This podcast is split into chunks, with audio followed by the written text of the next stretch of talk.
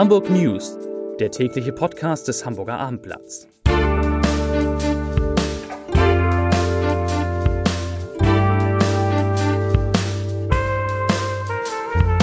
Herzlich willkommen, mein Name ist Bernd Röttger und ich freue mich auf drei liebe Kollegen hier im Podcaststudio. Es geht um drei spannende Themen. Die zerkratzten Autos rund um den Flughafen, es geht um den ersten autonomen Bus in Hamburg und es geht um den Start einer neuen großen Abendblatt-Aktion. Aber zunächst einmal für Sie, für euch wie immer drei kurze Nachrichten aus Hamburg. Ein kurzer heftiger Knall mit großer Auswirkung. Nachdem ein LKW mit Kranaufleger am Dienstagmorgen die Brücke am Eppendorfer Baum gerammt und schwer beschädigt hatte, ist der Verkehr der U-Bahn-Linie U3 zwischen den Stationen Schlump und Kellinghusenstraße immer noch erheblich beeinträchtigt. Der Verkehr konnte nicht wie geplant heute Mittag wieder aufgenommen werden. Er wird den ganzen Tag noch unterbrochen bleiben. Und wo wir schon einmal beim Thema Nahverkehr sind, die Hamburger Wirtschaft findet deutliche Worte zur Diskussion um die Unzuverlässigkeit von Bus und Bahn in der Hansestadt. Zuverlässig, Zitat, zuverlässige und vor allem pünktliche Mobilität ist gerade in einer Weltstadt wie Hamburg ein Grundbedürfnis. Die Zuverlässigkeit der Verkehrsmittel in Hamburg hat gerade im Vergleich zu anderen Städten in Norddeutschland noch deutlich Luft nach oben, sagte Volker Tschirch, Hauptgeschäftsführer des AGA Unternehmensverbandes mit mehr als 3500 Mitgliedsfirmen, dem Hamburger Abendblatt. Nachricht Nummer zwei. Von morgen an gibt es in der Hamburger Innenstadt eine neue, allerdings nur temporäre Fußgängerzone. Drei Monate lang werden die kleine Johannisstraße und ein Teil der Schauenburger Straße für den Autoverkehr gesperrt sein. Täglich von 11 bis 23 Uhr. Die offizielle Eröffnung findet dann am Donnerstag kommender Woche statt. Bis dahin soll noch etwas auf der Straße umgebaut werden.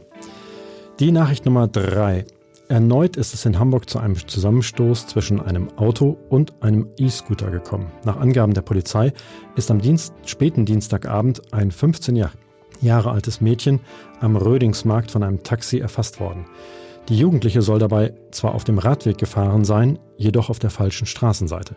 Als der Taxifahrer in die Ludwig-Erhard-Straße abbiegen wollte, kam es zu dem Zusammenstoß. Das Mädchen wurde mit Platzwunden ins Krankenhaus gebracht. So, und jetzt sind drei liebe Kollegen zu Gast. Ich beginne mit unserem Polizeireporter André Zandvakili. Er hat spannende Nachrichten über den Fall der zerkratzten Urlauber-Pkw, ich glaube es waren 240 am Ende, ähm, rund um den Flughafen mitgebracht. André, was gibt's Neues? Ja, das Interessante ist, das ist jetzt in die offene Phase gegangen, die Ermittlungen. Das heißt, äh, es sind schon mal Verdächtige, es gibt schon mal Ansatzpunkte für die Polizei, die sind heute Morgen losgegangen und haben an neun Stellen durchsucht. Eigentlich geht also es eine Razzia. Also eine Razzia. Das war eine Razzia, wobei nur einer beschuldigt ist. Das ist eine Firmenadresse, eine Privatadresse. Der Rest sind eigentlich Zeugen, bei denen durchsucht worden ist. Und diese Konstellation ist ganz interessant, weil gleichzeitig ist noch eine Belohnung ausgelobt worden von der Staatsanwaltschaft, 500 Euro. Das heißt, die sind sich noch gar nicht so sicher, was sie da haben, sondern sie haben Anfangsverdacht. Und das zweite Interessante an dieser Geschichte ist diese Straftaten, die dort vorgeworfen worden werden. Das sind ja einmal Sachbeschädigung und einmal versuchte Nötigung. Und das sind keine sogenannten Katalogstraftaten. Das bedeutet, dass eigentlich die Kripo so richtig wie früher mit Klinkenputzen oder Überwachungsvideos auswerten und so weiter vorgehen muss und auf solche modernen Mittel wie zum Beispiel Telefonüberwachung gar nicht zurückgreifen darf. Was weiß man jetzt über den Verdächtigen? Der Verdächtige ist Besitzer einer dieser Firmen, die Fahrzeuge vom Flughafen abholen beziehungsweise Parkmöglichkeiten für Fluggäste anbieten. Eigentlich wirkt das Unternehmen sehr seriös, hat eigentlich auch einen guten Ruf, gute Bewertung und es scheint so ein bisschen, als wenn, wenn sich der Verdacht erhärtet, er jemand ist, der unheimlich über Billigkonkurrenz genervt war. Das heißt oder zeigt aber auch, wie hart, mit welchen harten Bandagen dort gekämpft also wird. Am Ende Rache an den, äh, an den Konkurrenten oder wie? Ja, ob das nun Rache war, man wird sich mit irgendjemand Streit, Streit unter, haben. Streit unter Konkurrenten. Und wenn man sich anguckt, so eine Razzia, die durchgeführt worden ist, da stellt man wahrscheinlich auch sehr viele Handys sicher und auf solchen Handys gucken denn immer nach Chatverläufen. Das kann man denn. Und da sieht man denn ja auch manchmal, ob die Leute mit irgendjemand, sag ich mal, Hassbotschaften oder ähnliches ausgetauscht haben. Und das wären neue Ansatzpunkte. Das ist auch wahrscheinlich der Grund, weswegen die bei den Zeugen durchsucht haben, die jetzt Zeugenstatus haben, um genau solche Sachen sicherzustellen und zu gucken, ob die mit die, dem irgendwie interagiert haben in negativer Weise. Die Zeugen sind sozusagen Mitarbeiter oder Besitzer der anderen Firmen oder auch die Mit Mitarbeiter dieser Firma? Nein, die, die, die den Zeugenstatus haben, sind andere Firmen, die auch in dem mhm. Gewerbe tätig sind. Okay. Nun dauert das erfahrungsgemäß etwas, bis äh, wir da Näheres erfahren. Gibt es ähm, von, der, von der Polizei irgendwie Aussagen darüber, ähm, wie weit sie sind, wann wir irgendwie weitere, wann wir mit einer Auswertung äh, rechnen können? Also das mit der Auswertung wird sicherlich noch ein bisschen dauern. Da wird man jetzt diese ganzen Handys, man wird Unterlagen sichergestellt haben, vielleicht auch Rechner. So, das da geht immer ein bisschen Zeit ins Land. Der Verdächtige selbst ist freiwillig mitgekommen. Äh, ob der ausgesagt hat und was der ausgesagt hat, ist mir nicht bekannt. Das werden die sicherlich auch noch unter den Berg halten, ermittlungstaktisch.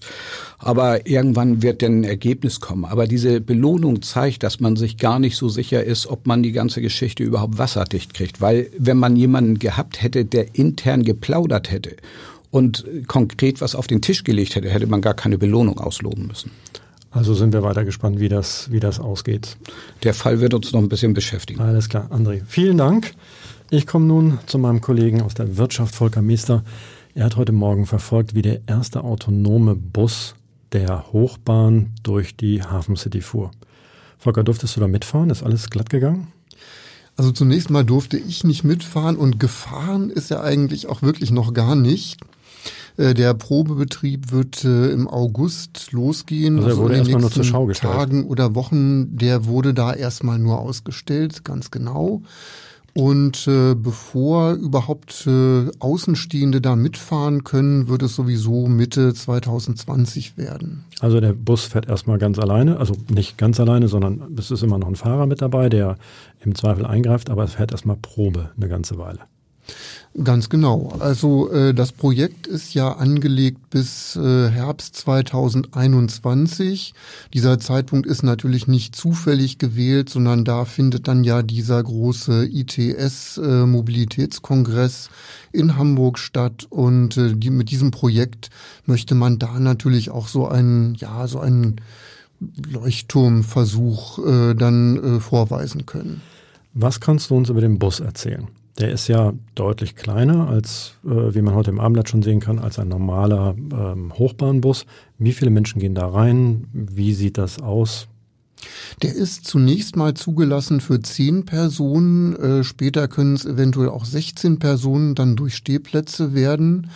Äh, das Ding ist nur so fünf Meter lang, äh, hat also die Größe von einem, ja, sagen wir mal, stattlichen Oberklasseauto. Äh, ist aber natürlich vollgestopft mit Technik, also mit Radar und äh, Lasersensoren, um dann eben äh, auch autonom fahren zu können. Fährt elektrisch?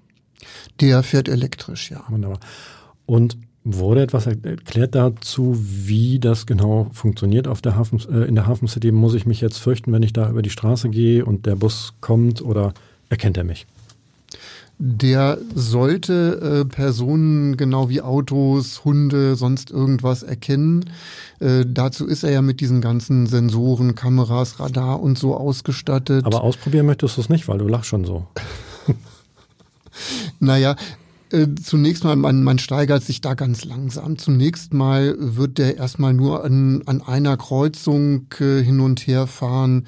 Der wird zunächst mal nur ganz langsam fahren, bis 15 Kilometer pro Stunde. Und äh, das wird dann in Stufen gesteigert, bis er normales äh, Autotempo 50 Kilometer pro Stunde fährt. Irgendwann in 2021. Also wir werden den Bus jetzt irgendwie in der Hafen City des Öfteren sehen. Ist das erstmal nur einer oder gibt es schon mehrere, die, äh, die dann darum fahren? Demnächst? Es werden auf jeden Fall im Laufe des Projekts zwei sein. Man weiß noch nicht, ob es eventuell sogar drei sein werden. Also Augen auf in der Hafen City. Vielen Dank, Volker. Und jetzt bin ich verbunden mit meinem Kollegen Peter Wenig. Das Abendblatt startet morgen eine große Aktion. Seid nett zueinander. Du hast irgendwie dazu eine große Themaseite geschrieben. Was verbirgt sich dahinter? So eine Aktion hat es ja schon in den Anfangsjahren des Hamburger Abendblatts mal gegeben. Wie hat es damals funktioniert? Was ist, was steht heute dahinter? Ja, genau genommen ähm, äh, begann das bereits mit der ersten Ausgabe. Es war gewissermaßen eine Herzensangelegenheit des Verlegers, Axel Springer zu sagen, ich gehe auf die Menschen zu, ich will dem Hass der Nazizeit begegnen mit viel Herzenswärme. Und so entstand dieser Slogan, den der Werbechef der damalige eingebracht hat, seid nett zueinander. Und Axel Springer hat den gefüllt mit ganz, ganz vielen Aktionen. Unter anderem, daran können sich vielleicht noch ältere Leser erinnern, gab es einen gewissen Herrn Lombard, einen Redakteur, der Geld verteilte, wenn man ihn denn erkannte. Und derjenige, der besonders freundlich war, der eine gute Tat begangen hat, beispielsweise mal ausgeholfen hat, wenn einem das Kleingeld fehlte für einen Fahrschein, der bekam äh, nochmal 20 Mark extra. Aber es gab auch noch andere Aktionen, beispielsweise legendär die Hochzeitskutsche, die viele Jahre gebucht werden konnte. Da gab es einen alten Fuhrmann, der mit äh, zwei Schimmeln ähm, die Hochzeitspaare zum Traualtar gebracht hat. Und ähm, andere Studenten äh, wurden aufgerufen, ähm, äh, Frühlingsblumen zu verteilen an Frauen. Da wurden äh, die gesamte Blumenproduktion der vier Lande dafür ausgeräumt, 120.000 Sträuße an einem Tag. Ja, und mit solchen Aktionen hat äh, Axel Springer das Abendblatt ungemein bekannt gemacht, erfolgreich gemacht und letztendlich auch dafür gesorgt, dass diese Stadt ein Stück weit besser wurde. Damals war ja der Hintergrund, ähm, wenn ich das richtig erinnere, und nachgelesen habe, vor allem die Zeit, die Nachkriegszeit, äh, dass man gesagt hat, also nach diesen schrecklichen Jahren muss man auch irgendwie äh, schauen, dass man wieder, ähm, dass man ein positives, äh, einen, einen, einen positiven Ton äh, und unter den Menschen wieder anschickt. Was ähm, ist heute der Hintergrund? Ja, also heu heute ist der Hintergrund, dass wir diese Aktion wieder aufleben lassen. Ähm, viele Leserzuschriften, die wir in den letzten Monaten bekommen haben, sich darüber beklagen, dass sich der Umgangston in der Politik verändert hat, aber auch ähm, in der Gesellschaft, dass es im Straßenverkehr immer rüder zugeht. Und gerade ältere Leserinnen und Leser haben uns geschrieben und haben gesagt, die Zeit ist wieder reif für Seid Netz zueinander. Und wir werden jetzt in den kommenden äh, Wochen werden wir jeden Tag äh, berichten. Ähm, wir werden positive Beispiele aufzeigen, wo Leute auch durch ehrenamtliches Engagement es schaffen, wirklich, dass die Menschheit ein, dass die Menschen in Hamburg netter zueinander werden. Aber wir werden auch äh, beispielsweise mit einem Lehrer sprechen über dieses Problem ähm, mit seinen Schülern. Wir reden über den Straßenverkehr, wo manche Sitten verwildert sind, aber alles versuchen wir lösungsorientiert zu machen. Das heißt, wir wollen aufzeigen, wie es besser gehen kann. Wunderbar. Dazu gibt es ähm, morgen einen Aufruf im Hamburger Abendblatt. Es gibt äh, Aufkleber die, äh, ich glaube, mit, ähm, bei mehr als zehn Firmen in der ganzen Stadt verteilt werden. Unter anderem ist der Flughafen dabei, ähm, die Schanzenbäckerei und, und viele mehr.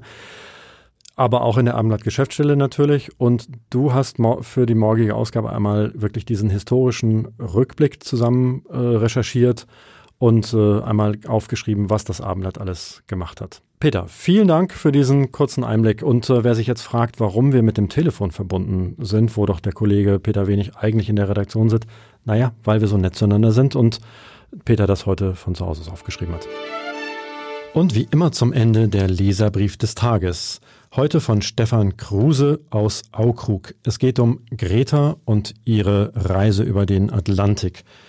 Herr Kruse schreibt, bei größtem Respekt vor dem von ihr erzeugten Medienhype. Bei ihrem geplanten Segelturn sind größte Zweifel angebracht. Wie soll ein Schiff, welches ohne Nutzwert und nur zur Befriedigung eines Hobbys gebaut wurde, klimaneutral sein? Es dürfte zum größten Teil aus schwer recycelbaren Stoffen bestehen, die unter hohem Energieaufwand zu einem Boot verklebt wurden. Das Segel wird kaum aus Baumwolle bestehen. Auch mir ist klar, dass sie nicht mit einem Einbaum nach Amerika reisen kann, aber nicht alles, was ohne Motor läuft, ist auch umweltverträglich. In diesem, Sin in diesem Sinne wünsche ich einen schönen Abend. Auf Wiederhören.